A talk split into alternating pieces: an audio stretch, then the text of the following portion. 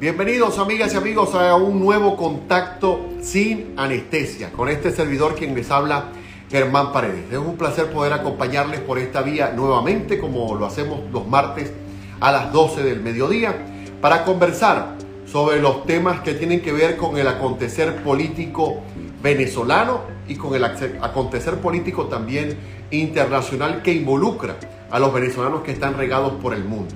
Quiero invitarlos desde ya a que visiten la www.verdadesyrumores.com para que puedan conseguir mi columna de esta semana sin anestesia, verdadesyrumores.com y si desean ponerse al día con las entrevistas que tenemos todos los martes, visiten mi canal de YouTube sin anestesia con Germán Paredes. Esta semana eh, se presentaron algunos problemas de conexión para poder acceder a la página verdadesyrumores.com, pero fueron solventados producto de esos problemas fueron producto de ataques que estaba sufriendo la página desde Venezuela para poder eh, brindarles la información, los comentarios y las, las eh, reflexiones de opinión que se presentan en verdadesyrumores.com esta semana sigue siendo noticia el caso de eh, Alex Saab, quien está prácticamente esperando que transcurran los días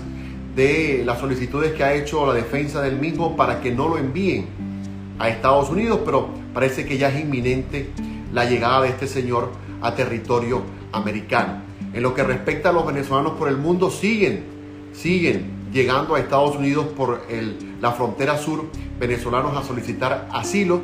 Eh, por supuesto, el tratamiento que se les está eh, dando es el mismo que le otorgan a los cubanos y a los centroamericanos, con lo cual se desconoce a cuánto asciende el número de venezolanos en eh, cárceles migratorias, pero sigue en aumento ese número de personas que está llegando a territorio americano. Por esa vía, por la vía de entrar por la frontera sur. A pesar de eh, la crisis, se siguen sometiendo a, poder llegar a buscar nuevos, eh, nuevos horizontes en Estados Unidos. Hoy, como lo anunciamos en nuestras redes sociales, tendremos la oportunidad de conversar con el abogado Kennedy Bolívar, quien es presidente del movimiento Movere o Moveré, que es eh, el movimiento de venezolanos en resistencia en el exterior. Estará conversando con nosotros sobre, eh, sobre temas que tienen que ver con el dinero que está siendo insertado en el sistema bancario de Estados Unidos por parte de personeros del gobierno dictatorial de Nicolás Maduro. Y también estaremos conversando con él sobre sus opiniones con respecto a estas últimas negociaciones de lo que muchos han catalogado el show de México, de las negociaciones entre la oposición y el gobierno para eh, llegar a consensos que puedan redundar en beneficios para, la, para los venezolanos que están sufriendo eh, producto de la crisis eh, que vivimos generada por la dictadura durante estos 20 años. Saludamos a la gente que se conecta, a Daniela Morales, eh, a, eh, Jainer está conectado por aquí, Lázaro Hernández, gracias por estar conectados. Vamos a dar unos minutos para que se conecte un poco más mm, personas y puedan pues mm, este, escuchar las declaraciones que estará dando Kennedy Bolívar en, esta, en nuestra entrevista. Esta semana también está disponible ya en todas las plataformas de podcast, mi podcast Sigue Anestesia en lo que respecta a la columna, esta semana la titulé Se agota el interinato, porque todo parece indicar que las acciones que está emprendiendo Nicolás Maduro en, las negociaciones en México, el objetivo final que tienen es lograr, por supuesto, que le liberen las sanciones y beneficios para, para la dictadura permanecer más tiempo en el gobierno, en lo que ellos han llamado gobierno, pero que sin lugar a dudas es un régimen, es una dictadura y están eh, intentando con ello eliminar todos los vestigios que ha dejado que ha dejado el interinato. Es decir, están tratando de que con el diálogo se legitime el gobierno de Nicolás Maduro y la figura de Nicolás Maduro, entre comillas, como presidente, para que se deje de llamar usurpador y esto traería como consecuencia que el interinato quedaría en el aire. ¿Para qué existiría el interinato si cuando se habló de eh, cuando se habló de fin de la usurpación, gobierno de transición y elecciones libres, ninguna de estas tres cosas se ha cumplido o se va a cumplir cuando se, se convalida de que Nicolás Maduro es un presidente legítimo al sentarse con él a negociar. De todo parece indicar que por ahí irían los tiros si la oposición venezolana no, eh, no logra acuerdos que redunden en beneficio de, eh, de poder, por supuesto, subsanar las dificultades que presentan los venezolanos en el país. Vamos a tratar de, eh, de poder enviar la invitación a el, al doctor Kennedy Bolívar para que haga el contacto con nosotros y poder pues con él establecer nuestra entrevista sin anestesia de hoy. Si ustedes tienen algún comentario, alguna eh, pregunta, por supuesto, la vamos a contestar el día de hoy en este contacto con Kennedy Bolívar sin anestesia. Ya estamos casi llegando a nuestro casi octavo, octavo aniversario de la columna sin anestesia en verdades y rumores.com. Estoy tratando de establecer el contacto con Kennedy Bolívar, pero parece que hay problemas con la conexión para que se conecte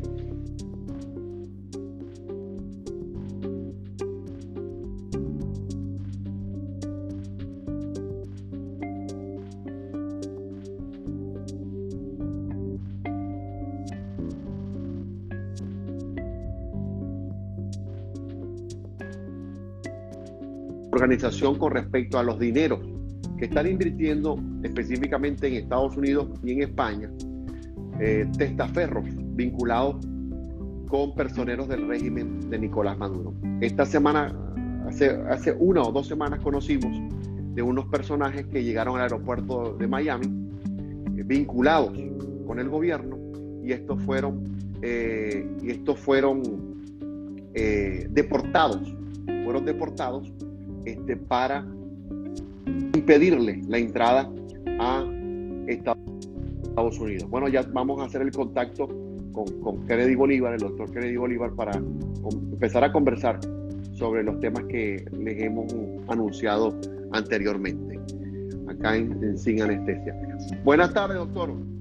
¿Cómo estás? ¿Cómo te va, Germán? Un placer. Un placer tenerlo en esta eh, ventana de opinión, de reflexión, de comentarios que es tan importante en estos tiempos para los venezolanos que, no tienen la posibilidad de mantenerse informados como antes y que ahora las redes sociales son las que les permiten estar al día, ¿no? Claro, claro que sí. Bueno, gracias por la invitación. Este, de verdad que estos son los medios en los cuales uno puede decir las cosas que muchas veces quiere decir también en televisión o en radio, pero que realmente no se puede. Bueno, te, temiéndole a la censura a todos aquellos que están en Venezuela y bueno, y cosas que es entendible. Pues.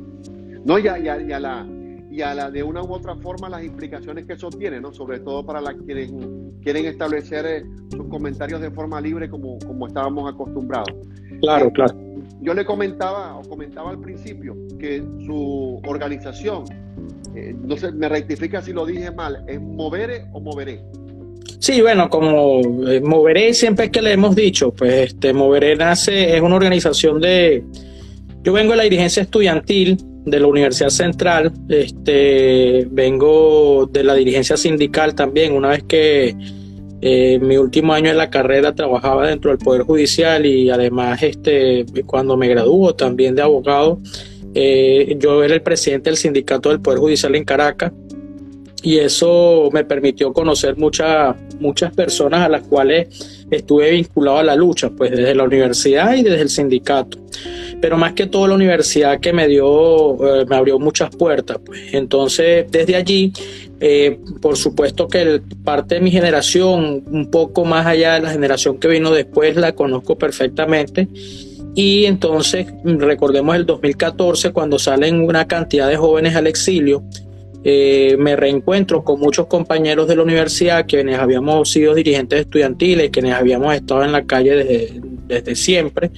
Y decidimos este, formar esta organización llamada Moveré junto a una gran amiga luchadora, este, joven, en ese momento ocupaba un cargo juvenil dentro de un partido, también estuvo este, otro compañero del cual veníamos de la Universidad Central. Y así decidimos fundar Moveré eh, con la intención de reagrupar a todos estos jóvenes que habían estado, eh, que estaban llegando al exilio, que habían estado presos de alguna manera, que han sido perseguidos y bueno, nos reagrupamos y formamos esta organización con la finalidad de, de, unirse. Y en Estados Unidos he visto que ahora eh, se han, producto de la diáspora se han expandido, ¿no? no solamente están en Miami, sino en otras ciudades del, mundo, o en otros países, sí. mejor dicho. Sí, sí, nosotros estamos en Irlanda, estamos en, en Madrid, eh, estamos también, nosotros hemos, de alguna manera, acá en Estados Unidos estamos en varias partes, estábamos en Venezuela, la situación de Venezuela era muy compleja, pero este, que no pudimos seguir, evidentemente, por mucha persecución. Eh, allí parte de la organización la llevaba, por ejemplo, dentro de la universidad la llevaba un, sobrino mío que era este, dirigente estudiantil pero bueno, ya, ya sabes cómo, cómo se pone esta situación, pues, pero sí hemos estado este, tratando de llevar el Moveré en varias partes del mundo. Yo, yo decidí invitarlo porque, bueno, el nombre de esta entrevista responde a una columna que tengo desde hace ocho años en el periódico en Venezuela, ¿no? Y está, hecha, y está, hecha, para hablar precisamente sin filtro, ¿no? Sin la condición que a veces en los medios existe. Pero noté también y me tomé la iniciativa de invitarlo porque ustedes vienen haciendo un trabajo bien importante y especialmente en Estados Unidos. Pues leí en, medios de prensa que ustedes vienen haciendo investigaciones sobre el ingreso de capitales a Estados Unidos que responden a gente vinculada con el régimen que ha tomado como medio de o como, como país de inversión Estados Unidos y, en algunos casos la ciudad de Miami. ¿Cómo va eso para que la gente lo conozca? Porque lo, supe a través de la prensa, pero mucha gente, venezolanos como nosotros, desconoce de, ese trabajo. Claro, sí, una de las cosas que hemos venido haciendo desde, primero, la organización nuestra nace eh, como un punto de partida a las denuncias, no solamente nuestras, sino de muchos compañeros y de muchas personas que a lo largo de, Venezuela, incluso con ese valor que los caracteriza, han estado mm, denunciando el tema de la violación de derechos humanos. Entonces, eh, eso nos ha permitido a nosotros, primero, vincularnos al tema de derechos humanos eh, frontal, pero también yo vengo de, mi exilio corresponde a unas denuncias de corrupción de, desde la administración de Luis Estela Morales dentro del Poder Judicial. No, no conforme con ello, yo en el año 2000, siendo dirigente estudiantil, eh, y siendo, yo soy de Varina, eh, denuncié eh, dos casos particulares. Uno que tenía que ver con cómo se fueron malversando algunos fondos públicos, algunas obras públicas que se venían haciendo en Marina, y además de eso, la denuncia que, este, que llevé a cabo fue también el asesinato de Wilfredo Velázquez, un trabajador de PDVSA, que fue asesinado por la Policía del Estado de Barina a partir de allí, bueno, siempre eh, la bandera del tema de los derechos humanos, a pesar de que muchas veces la han prostituido de una manera que, uno no entiende por qué se aprovechan muchas personas, inclusive no, no, yo soy político, pero muchos políticos lo han utilizado, algunas veces sí funciona, algunas veces no. Como trampolín. como trampolín, entonces creo que este, eso ha sido mm, uno de nuestro norte, pues trata de mantener eso. Nuestra primera denuncia fueron en base, eh, por ejemplo, eh, yo he denunciado mucho el tema de por qué Además que conozco el Poder Judicial perfectamente y mucha gente que eh, dentro de los organismos auxiliares de justicia, que son el caso de la Fiscalía, como órgano este, de imputación pública, también así como policías militares, que venían entrando a Estados Unidos y que de alguna manera venían cambiando sus estilos de vida. Eh, esto me llegaba información a cada momento, en todo momento. Yo tengo una cantidad de información que se le ha entregado inclusive a las autoridades. No, no te imaginas la cantidad de visas que se han cancelado eh, una vez que han entrado acá a Estados Unidos y que evidentemente no, no me corresponde a mí decir porque esto ha sido un trabajo minucioso que se ha venido haciendo y que yo no he querido eh, empañarlo vociferando. Pues hemos hecho esto, pero sabes, muchas personas saben que hemos hecho un gran trabajo, inclusive los, organismos, los organismos federales acá con los que trabajamos conjuntamente. pero no deja de ser importante, ¿no? Porque a pesar de, por ejemplo, nosotros que estamos en Miami, eh, pueblo chiquito, infierno grande, ¿no? Es muy probable que, que, venezolanos se consigan con estos personajes en un restaurante, en un parque, y entonces siempre es importante saber a dónde acudir para denunciar a esta gente, porque así como ha habido venezolanos que intentan entrar y el gobierno americano les impide la entrada, también hay unos que ya viven aquí. Claro, claro, por supuesto. Bueno, primero que nada quiero saludar a los que están conectados, muchos amigos, Laura Artal, que por cierto una gran amiga que está, una gran periodista que está allá en España, María Fernanda Bello, que es una excelente joven venezolana que por cierto acaba de dar un reportaje excelentísimo sobre la situación eh, del socialismo acá en Estados Unidos. Eh, y bueno, a Orlando Ugarte, que son abogados, todas estas personas que están conectadas, saludos para ellos. No, y, y, a quienes no hayan tenido la oportunidad de conectarse en vivo, esta entrevista va a estar colgada en mi canal de YouTube y en mi podcast para que también la gente eh, pueda, pueda tener información de lo que conversamos en, la entrevista. ¿Qué, qué, Excelente. ¿qué, qué, últimas acciones han ustedes emprendido con respecto a ese tema de, de, del dinero, del dinero que está entrando y que ustedes tienen información de, de que por Mampuesto hay personas que se están prestando para eso, para, para lavarle dinero al régimen? Mira, una de las denuncias más importantes que yo, yo he hecho varias denuncias que considero fundamental, inclusive para, para hacer el rastreo de, entidades bancarias con cuentas de eh, boliburgueses que han venido a invertir el dinero acá, pero no solamente con eso, sino negocios que hay acá en Estados Unidos, de la cual de alguna manera unos se ligan con otros y de alguna manera tienen un hilo conductual que su principio comienza en Venezuela con algún defalco de alguna institución pública, algún organismo público.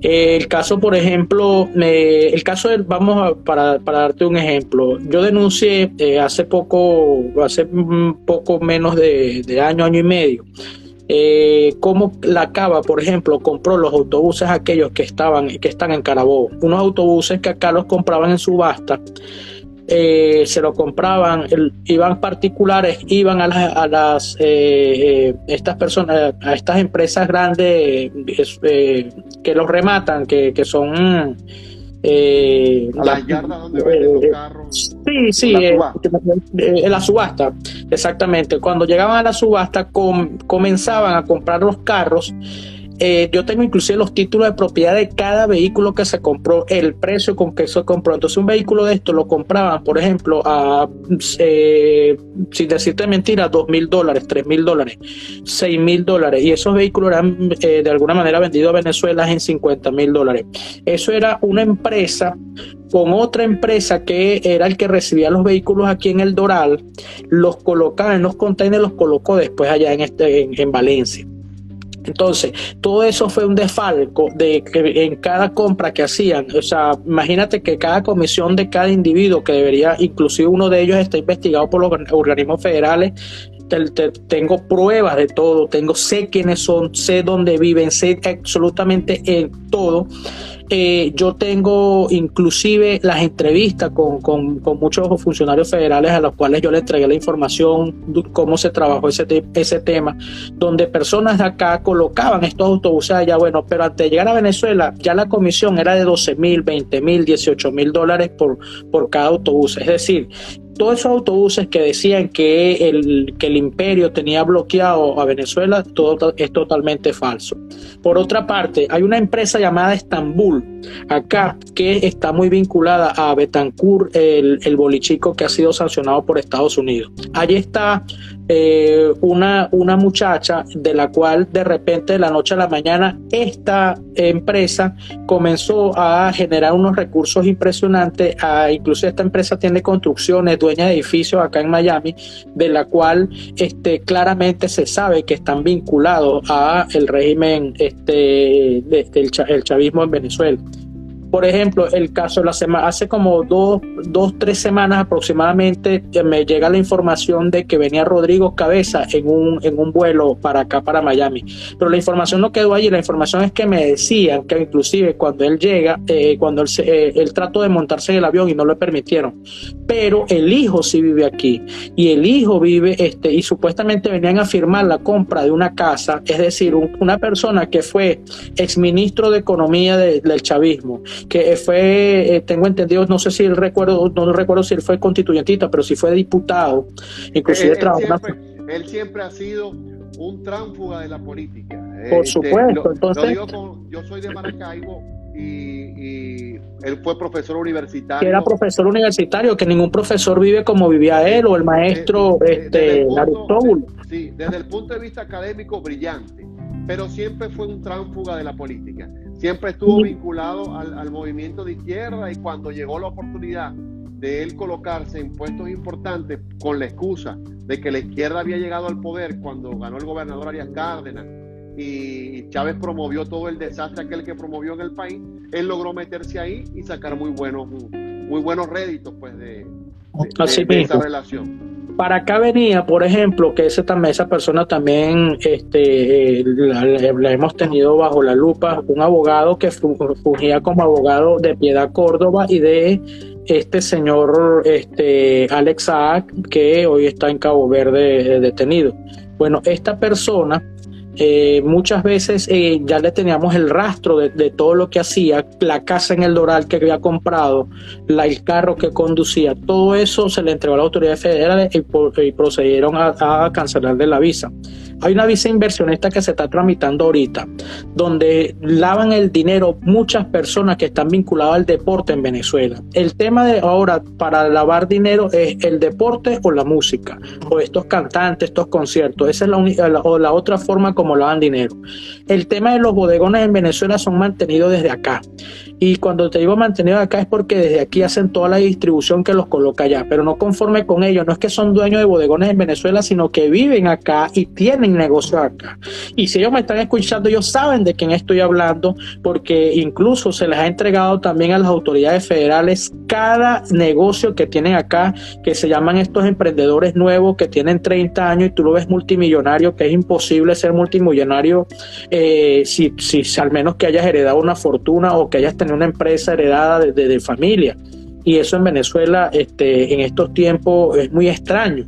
Entonces, personas que jamás salieron de la, del anonimato para ser unos empresarios y unos fulanos emprendedores donde tú ves que financian este, por ejemplo, actos públicos en Venezuela, donde son los que pagan tarimas, son los que patrocinan candidatos del chavismo. Entonces ellos, eh, esa denuncia la hemos venido haciendo, hemos venido trabajando, eh, te lo digo directamente, yo trabajo con muchas autoridades federales que quiero felicitar porque no es fácil el trabajo que se hace. Venezuela no solamente es la única lavadora de dinero acá en Estados Unidos, sino ahí entra Nicaragua, entra Cuba, entra toda esta gama de criminales que de alguna manera se han colado eh, que se han colocado acá en, Estados Unidos y que de alguna manera también han tratado de entrar y camuflajarse en, el sistema financiero americano. Saludos a Ernest García, un tremendo periodista este, excelente persona de verdad que un trabajador incansable de la noticia. Sí, él, le señala allí ferro de militares. Por cierto, hay una foto de Juan Guaidó y, lo voy a decir ahorita porque eso se ha venido trabajando desde que esa persona pasó. Hay una foto de Juan Guaidó cuando lo, está tratando de ingresar a la Asamblea Nacional. Allí había un capitán de la Guardia Nacional que era uno de los que golpeaba, inclusive creo que fue el que le rompió el traje a, Juan Guaidó. Esa foto eh, fue muy famosa. El militar que está allí es un militar que pasó por la frontera con México. Eso para que ellos sepan que los tenemos ubicados y que sabemos y la información nos llega, nos llega inclusive por los mismos familiares. Hay gente que siente vergüenza de que estén gente acá este, eh, de la cual manejando dinero. Aquí sabemos quiénes son los que le manejan el dinero, por ejemplo, a Padrino López este, y, y, que pretenden hacer ver que no es así, pero sí es así, migración tiene esa información, lamentablemente uno puede llegar hasta esa denuncia, presentar las pruebas, porque jamás he no he presentado ninguna denuncia sin pruebas, por eso es que yo estoy esperando que el primero que salga me denuncie o me demande para, para que nos veamos en tribunales, pues yo, soy abogado y, y, de alguna manera yo conozco este, muy bien qué es el hecho alegado y el hecho probado, y eso funciona aquí en todas partes del mundo, y quiero verles los, las caras y quiero verles los rostros a estos criminales que si de alguna manera son capaces de venirse para acá, vamos a decir, son capaces de tratar de ocultar todo lo que yo estoy diciendo y decir si es mentira, porque todo esto es verdad. Quisiera hacer una pregunta, creo que en realidad involucra tres preguntas. Uno, me llamó la atención el tema de, que, acaba de mencionar, de cómo utilizan conciertos y otras, y otras actividades para lavar el dinero. Si nos pudiera más o menos ahondar un poco más en ese tema. La otra pregunta es, eh, la gente a veces, o el venezolano que está acá por, por distintas causas, ¿no? Y que ha tenido la, la, la, única opción de venirse y comenzar de cero porque lo persiguieron, porque todavía siguen atacando a su familia en Venezuela. Y está aquí, en algún momento le, le llega como un dejo de desesperanza y dice, no, esta gente está aquí se va a disfrutar el dinero, y van a pasar los años y no les va a pasar nada o van a agarrar a los peces pequeñitos, pero al pez gordo no lo van a agarrar. ¿Qué opinión le merece eso? Sabemos que la justicia americana puede tardar, pero cuando llega no hay sustento para que es culpable a menos que tenga la suficiencia legal de demostrar que, que, no lo es para que la justicia no lo afecte. ¿Qué se le puede decir a esas personas que de pronto manejan información, pero la desesperanza de pensar de que no, a ese no le van a hacer nada? ese va a seguir disfrutando de la vida eh, en el jet set mayamero a costillas de lo que se robaron en Venezuela y no le van a hacer nada. E, e, esos tres puntos, si los pudiéramos abordar. Eh, sí, mira, por ejemplo, por ejemplo, hay un caso este, que yo vine trabajando con las autoridades federales desde el año 2016. Ese caso reventó, fue hace aproximadamente un año. Eh, por cierto, que una de las audiencias en, la Fiscalía del Sur de, Nueva York eh, creo que está para el, para el próximo año, creo que para enero exactamente del año, del año 2022. Ese fue un caso que mucha gente pensaba y a lo mejor te vas a enterar después cómo, cómo, cómo se llamaba, pues evidentemente yo no soy apoderado de ninguna manera, ni soy representante de, ninguna de, estas personas, ni, ni soy un agente del Estado para dar información al respecto pero se tardó aproximadamente cinco años el trabajo con, ese caso. Y, así sucesivamente. Inclusive mucha gente ha pensado acá, y te lo digo porque la información toda la tengo a la mano, cada rato me llega, y además hay una buena comunicación, por eso te digo, quiero felicitar no solamente a los organismos federales, al FBI, al Custo Border Protection de acá de, Estados Unidos, que ha sido un trabajo inalcanzable, el Departamento de Homeland Security, eh, Security eh, acá en Miami también que ha hecho un trabajo también excelente y nos han permitido a nosotros demostrarle a ellos cómo estas personas de alguna manera ya han colaborado con nosotros. Entonces, eh, ellos están en la mira de muchos. Lo que pasa es que, como te decía, eh, Venezuela no es el único caso de lavado de dinero y no es el único caso en el cual entran para acá con, con con de alguna manera con, una visa y se no, y, eh, eh, eh, es Nicaragua, es Colombia, es Bolivia, es, Cuba. Entonces los cubanos lo vivieron y yo tengo este, muchos amigos cubanos que nos comentan muchas veces eso. Saluda a las verdades de Eliazar, Eliazar, un gran hermano que, que, está conectado también, que ha sido uno de los grandes denunciantes de, de esta catástrofe.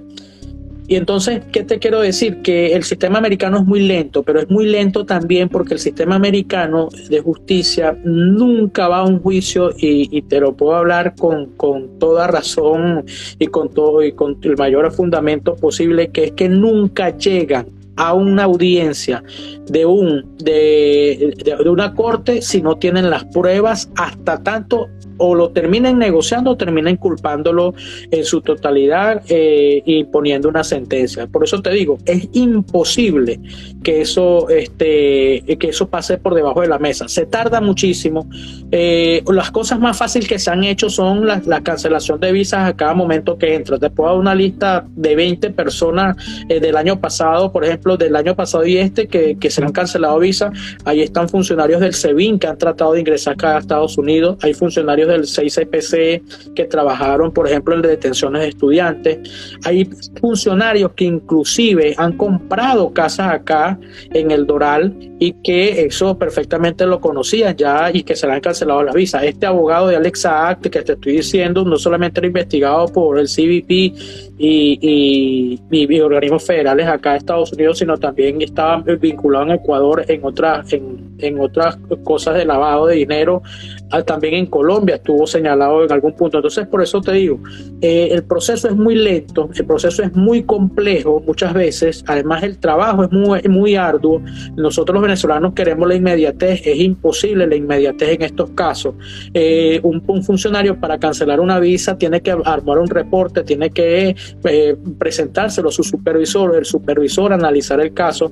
Muchas veces quedan detenidas estas personas allí dos, tres días, eso ha pasado, y al final terminan cancelando la visa porque hay suficientes pruebas para quitarle la visa. Pero eso no funciona de, de la noche a la mañana este, esperando, mandando un correo a la embajada y terminando. No, eso no funciona así. Porque, bueno, la visa también es un documento em, sumamente importante que el Departamento de Estado otorga, eh, producto de que usted llene algunos requisitos. Ahora, si usted violó esos requisitos, bueno, para cancelarla, el funcionario tiene que de alguna manera presentar informes y pruebas de por qué se canceló la visa. Eso se ha hecho muchísimo Inclusive aquí hay personas que están en investigación siendo gente de oposición y, que uno los ve, bueno, que no, para mí no son opositores mm, de ninguna manera, que son gente que han sido complacientes con, con el narcorégimen y que han sido negociadores, pero que están en la mira y en la lupa de, de, de los organismos federales. A mí te lo puedo decir con toda sinceridad, y, esto si lo está de algún momento lo puede escuchar el FBI o eh, las organizaciones, los, organismos del CBP, del Homeland Security, a mí se me acercaron muchas veces a preguntarme, este, tú que conoces a fulano, conoces a esta persona, cuéntanos qué sabe de ella, dónde podemos llegar. O sea, personas que han estado vinculadas a lavado de dinero que siendo de oposición.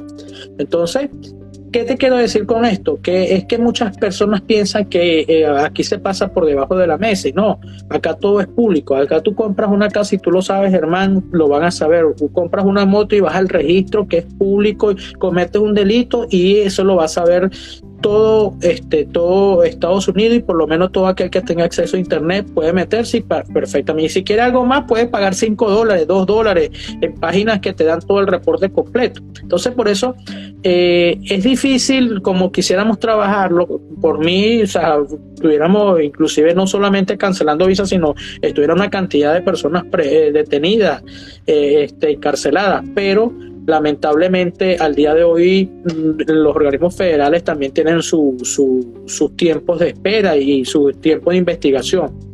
Sí, pero en consecuencia, quienes nos están escuchando que, hayan, eh, eh, que hayan sido chispeados con una gotica de, de dinero mal habido, pueden estar seguros que ellos también los van a tocar. Pues sí, sí, o sea, posiblemente se tarde un tiempo, este, siempre eso sucede, siempre se ha tardado mucho, pero como te decía, así como, por ejemplo, veníamos trabajando un caso desde el año 2016 y, y reventó, fue a finales del año pasado con allanamientos, con este, esos casos que hoy están en la Corte del Sur de, Nueva York, eh, te puedo decir que, que, así van a pasar mucho, va a pasar con muchas personas de las cuales se tiene clara eh, clara evidencia de que están vinculados al régimen chavista, que su fortuna son de dudosa procedencia y que en definitiva este, los organismos de seguridad del Estado americano y, el Departamento de Justicia tarde o temprano les va a llegar. Esta mano es muy lenta, la mano de la justicia americana es muy lenta, pero es una mano que cuando llega, llega ya con todo ya hecho, simplemente para que tú o te declares culpable o termines negociando este, la entrega. Sí, así es. Y, es bueno decirlo porque hay mucha gente que cree lo mismo que hizo en Venezuela al, malversar fondos, al robarse dinero del Estado, lo va a poder disfrutar aquí sin que le pase nada. Y eso es bueno que la gente lo tenga, aunque ellos lo saben, ellos lo saben. sí, mira, para, para comentarte algo puntual, por ejemplo, en el año 2007, eh, yo, yo, yo tengo muchos amigos en bancos acá y en el Banco de América sobre todo. Una, una gran amiga que, que no es venezolana, es americana, pero eh, gran amiga de la comunidad ella era gerente de un banco y ella me dijo, desde el año 2007 los Estados Unidos están investigando eh, cuentas bancarias con que se, se abrían y, el FBI estaba detrás de esto, el FBI. Mm, ¿Por qué? Porque se abrían cuentas que tenían una persona, abría una cuenta el día de hoy con 100 dólares, con 500 dólares, con 1000 dólares y el otro día tenía una transferencia de 500 mil dólares, de un millón de dólares. Entonces, todo ese tipo de cuentas, este, desde hace muchos años, tú no sabes la cantidad, lo que pasa es que la gente no lo va a decir, la cantidad de cuentas cerradas y la cantidad de cuentas, y eso es porque hay un hilo conductual en todo esto.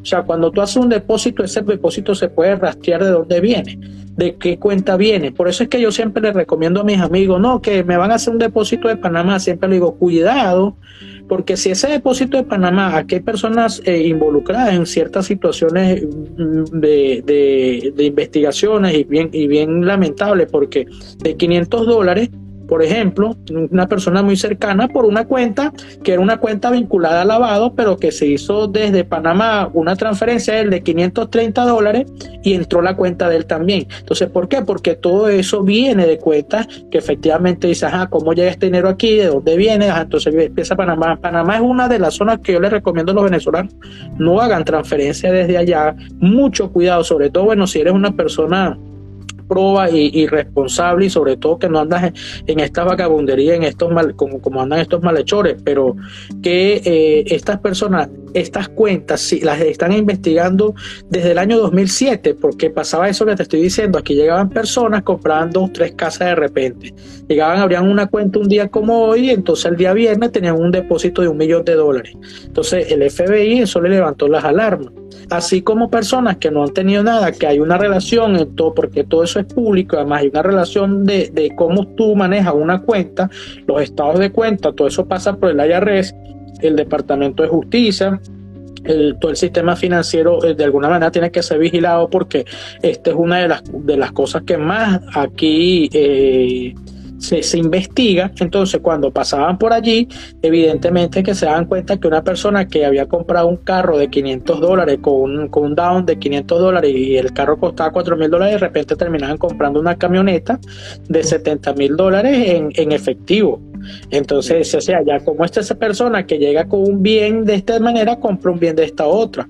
Entonces, todo eso ha levantado muchas sospechas. Yo te puedo lo que pasa es que yo no voy a hacer nada público de ese tipo de, investigaciones, pero acá se ha venido haciendo un trabajo y por eso te digo, eh, muchos amigos de la cual trabajan bajo el anonimato y que son agentes federales y que son americanos y que están dispuestos a colaborar con Venezuela, yo hoy por hoy los felicito porque de verdad han colaborado con nosotros en mucho. No, y, que, y que tienen que deben tener en cuenta eh, la gente a la que se dedica a eso, que aquí hay gente que trabaja para eso que trabaja para recuperar dinero, que trabaja para ubicar personas a las que a las que le personas con, con mucho dinero. Claro y personas con mucho dinero que de alguna manera eh, esto es autofinanciamiento. Los organismos federales se autofinancian a través de estas investigaciones. Entonces, este, ellos les, ellos les encanta trabajar esto, por eso que son, no van a ser sobornados de ninguna manera por nadie. Y entonces eso es lo importante eh, de cómo funciona este país en ese sentido en ese sentido. Quisiera ya en provecho del tiempo y, también en provecho del, suyo que nos ha permitido estos minutos, hablar del tema de Venezuela y el tema de la negociación en México. Para muchos venezolanos eh, han manifestado que la oposición está entrampada, está contra la pared y que la única opción, entre comillas, que habría eh, más, eh, más, mm, más inmediata es llegar a un a una negociación con, el chavismo, con, el madurismo, con el régimen. Algunas personas dicen lo contrario, dicen que este promover la negociación por parte del régimen es para que Maduro gane tiempo, logre liberarse de las sanciones y con ello terminar de una u otra forma con el interinato, que le ha hecho un peso importante al régimen.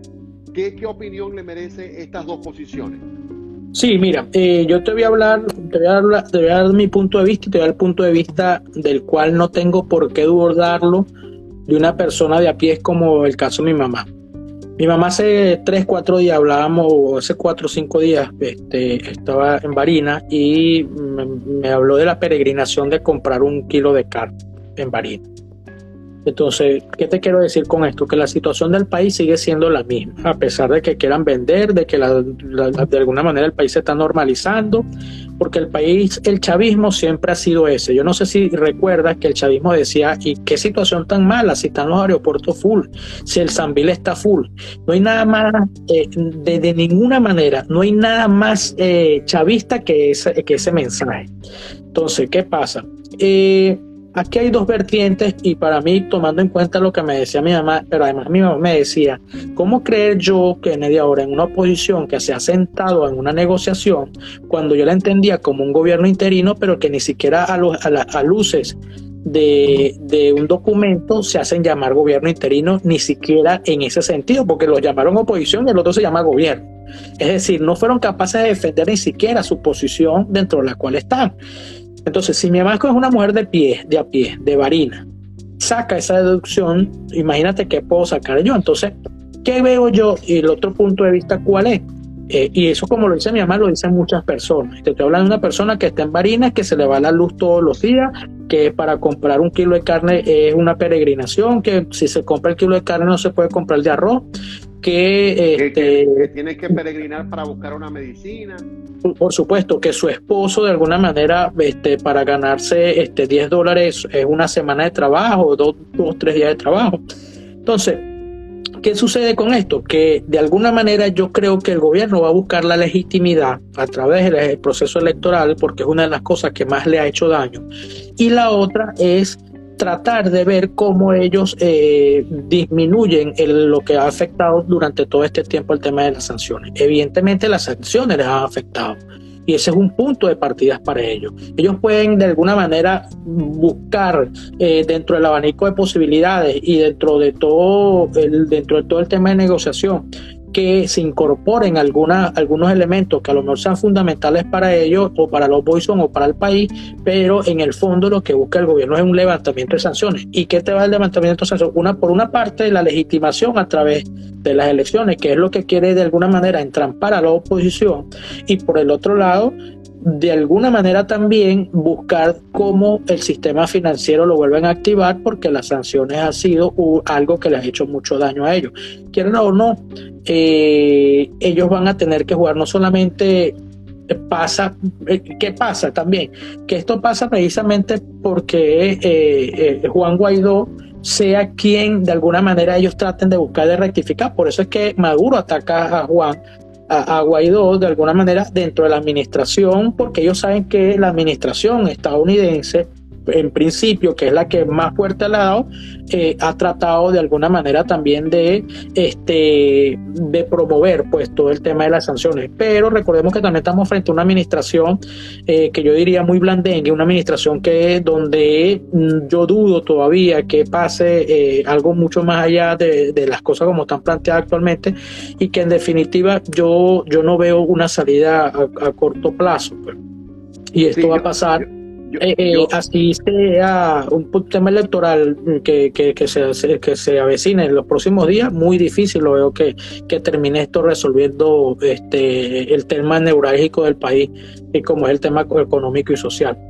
Yo sin duda alguna comparto la opinión en, con, lo que respecta a, que es una jugada de Maduro para legitimar, legitimar su, su usurpación en el gobierno y, y con ello poder flexibilizarle el ingreso de los recursos a los que no ha podido tener acceso producto de las sanciones. Eso por un lado.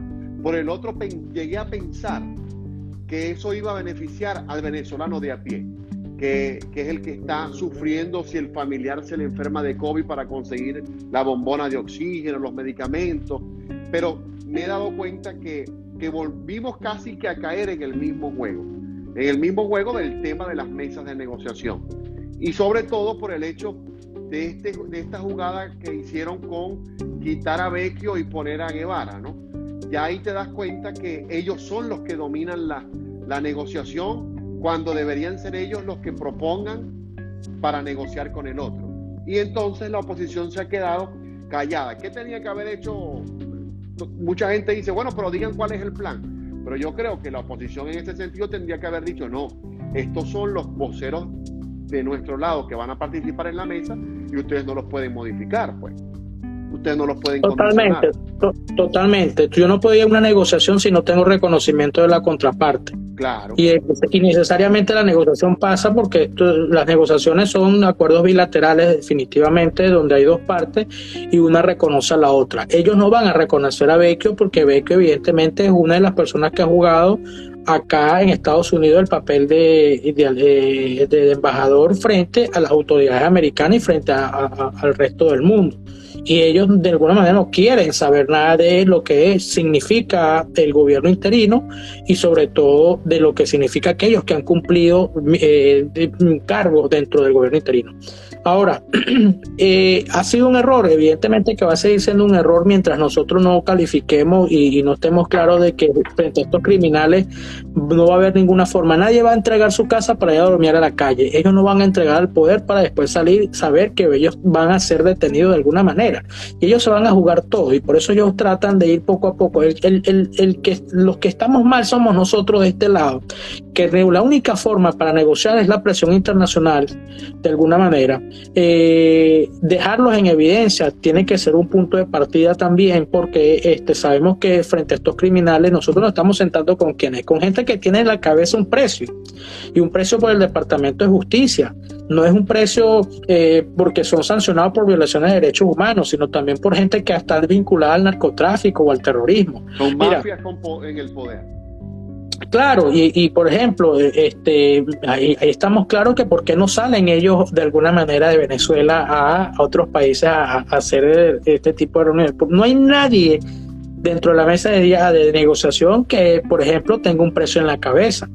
O sea, ninguno de ellos lo son. ¿Pero por qué? Porque ellos le temen a lo que está sucediendo realmente. Y le temen que Estados Unidos este, eh, saben que está trabajando los organismos de inteligencia para cualquier momento, en cualquier detalle que ellos pierdan de vista, los van a, lo van a apresar. Entonces, eh, y otra cosa, el levantamiento de sanciones no tiene nada que ver, por ejemplo, hay sanciones que efectivamente pasan por el, lo que es el, el Departamento de Justicia, pero hay otras que no. Y entonces el Departamento de Justicia tiene precio en la cabeza de personas que están buscando. Y lo va a seguir teniendo. Y, allí nadie puede intervenir. esto es Estados Unidos, esto no es eh, allá un, juez de municipio en el estado de Barinas que tú puedes venir y decirle, mira, vamos a negociar esto. Eso no, eso no pasa en este país.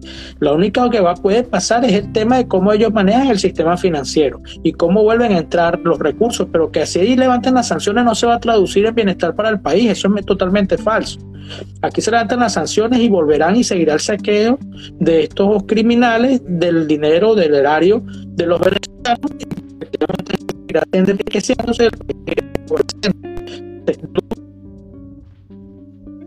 y, y la gente seguirá, seguirá sufriendo.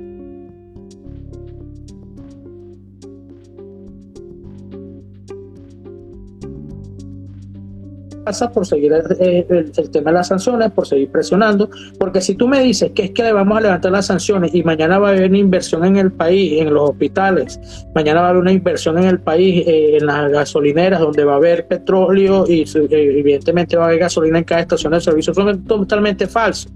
Eso no va a pasar. Ellos no están preocupados por resolver el tema, ellos están preocupados por resolver el tema situacional de, particular, de subsistencia política, claro.